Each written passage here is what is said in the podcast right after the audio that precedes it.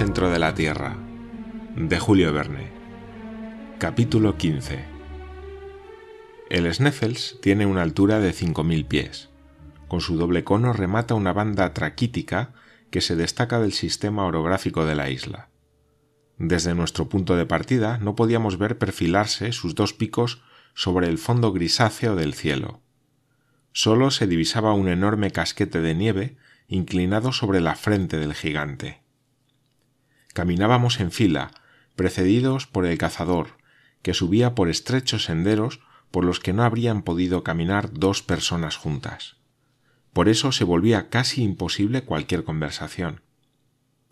Al otro lado de la muralla basáltica del fiordo de Stapi aparece primero un suelo de turba herbácea y fibrosa, residuo de la antigua vegetación de los pantanos de la península.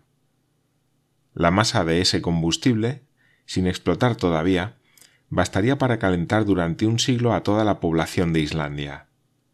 Si se midiera aquella vasta turbera desde el fondo de ciertos barrancos, tendría con frecuencia setenta pies de alto, acumulada en capas sucesivas de detritus carbonizados separados por hojas de piedra pómez.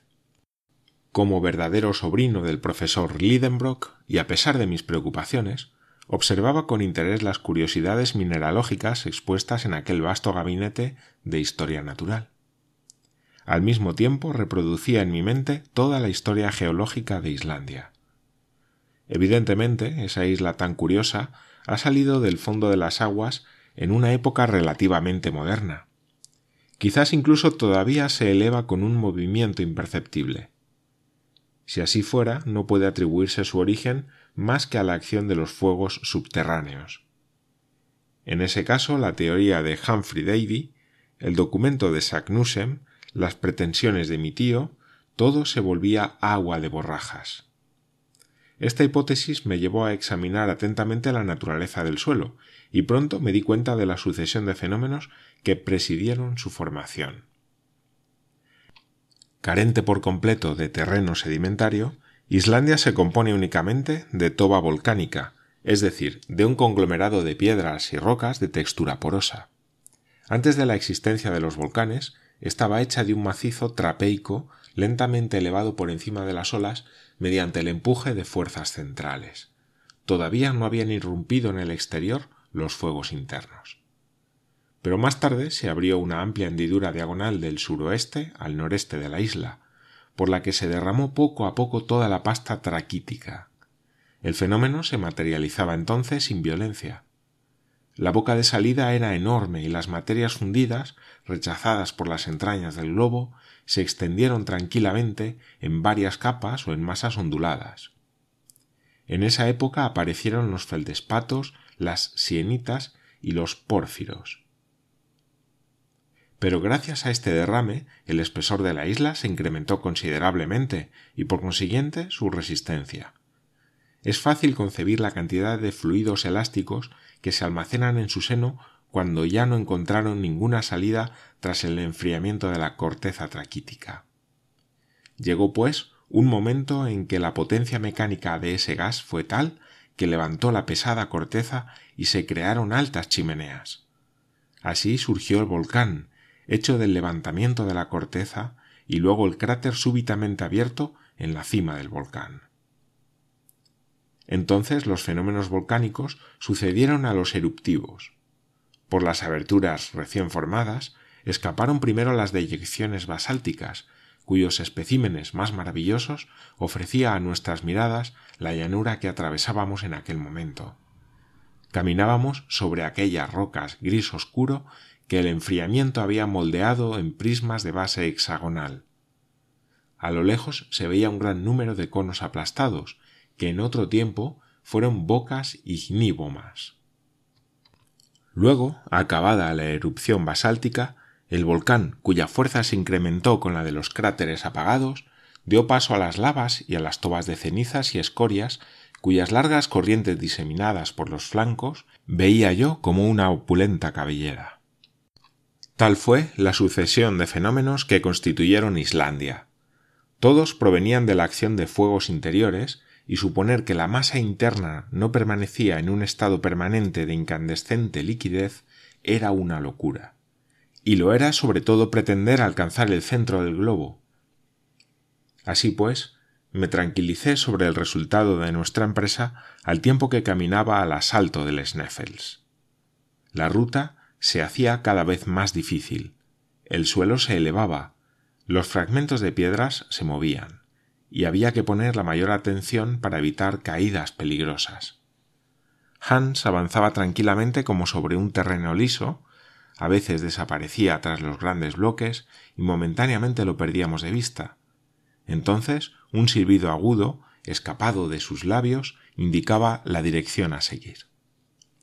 También a menudo se detenía, recogía algunos desechos de rocas, los disponía de forma reconocible y hacía de este modo señales destinadas a indicar el camino de vuelta.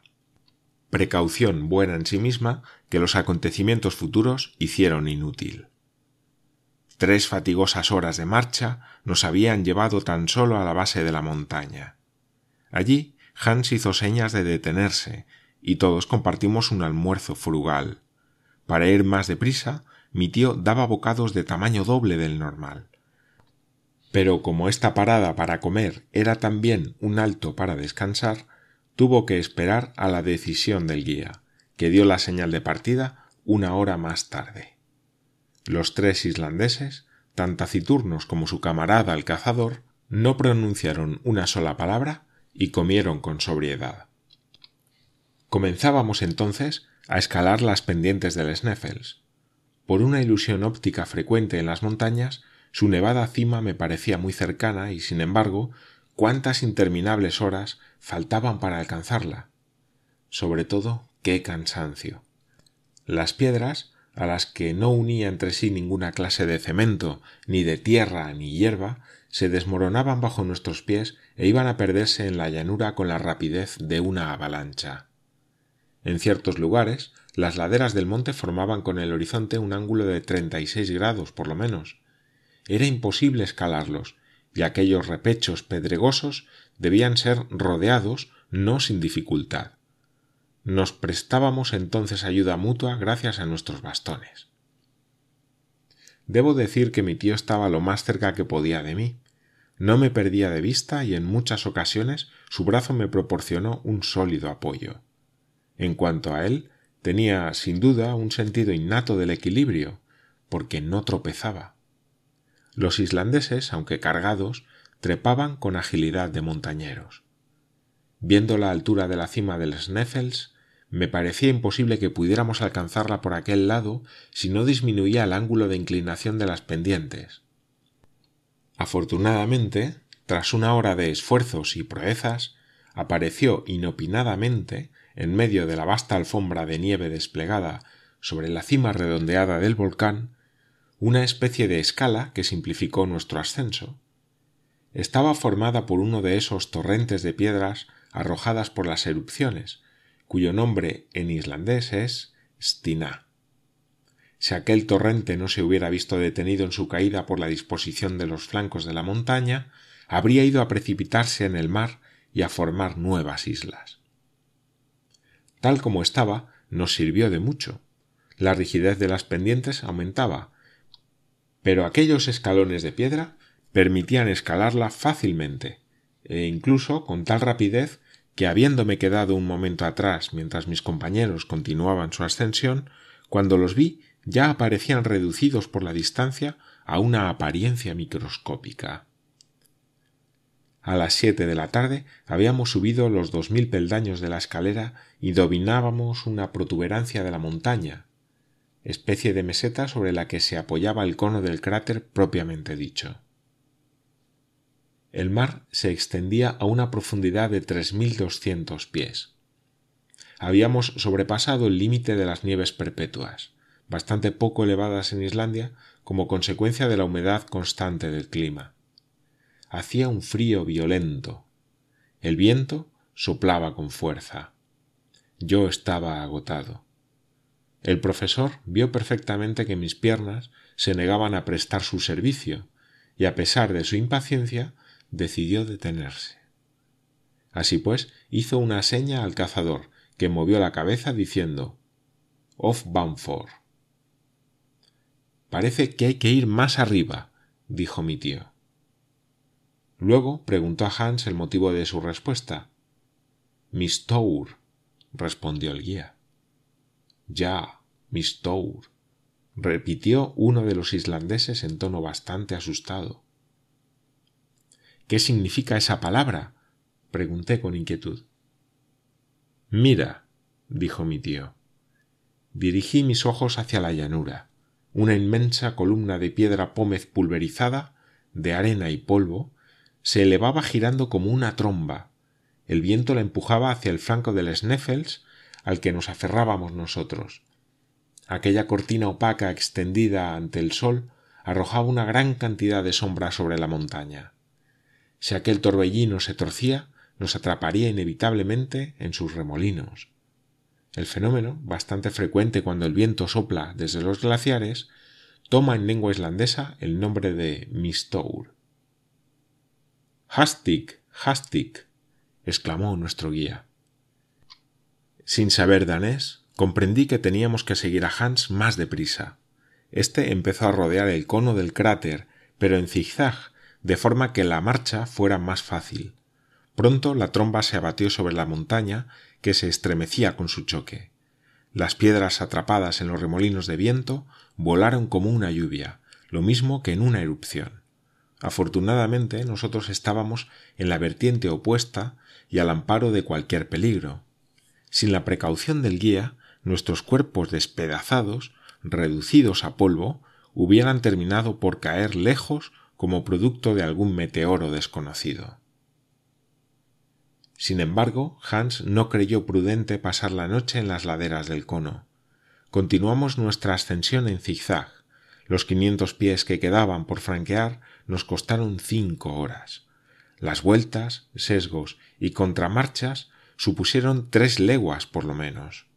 Yo no podía más, sucumbía al frío y al hambre. El aire, algo enrarecido, no era suficiente para las necesidades de mis pulmones. Por fin, a las once de la noche, en plena oscuridad, alcanzamos la cima del Sneffels, y antes de ir a refugiarme en el interior del cráter, tuve tiempo de ver el sol de medianoche en lo más bajo de su carrera, proyectando sus pálidos rayos sobre la isla dormida a mis pies.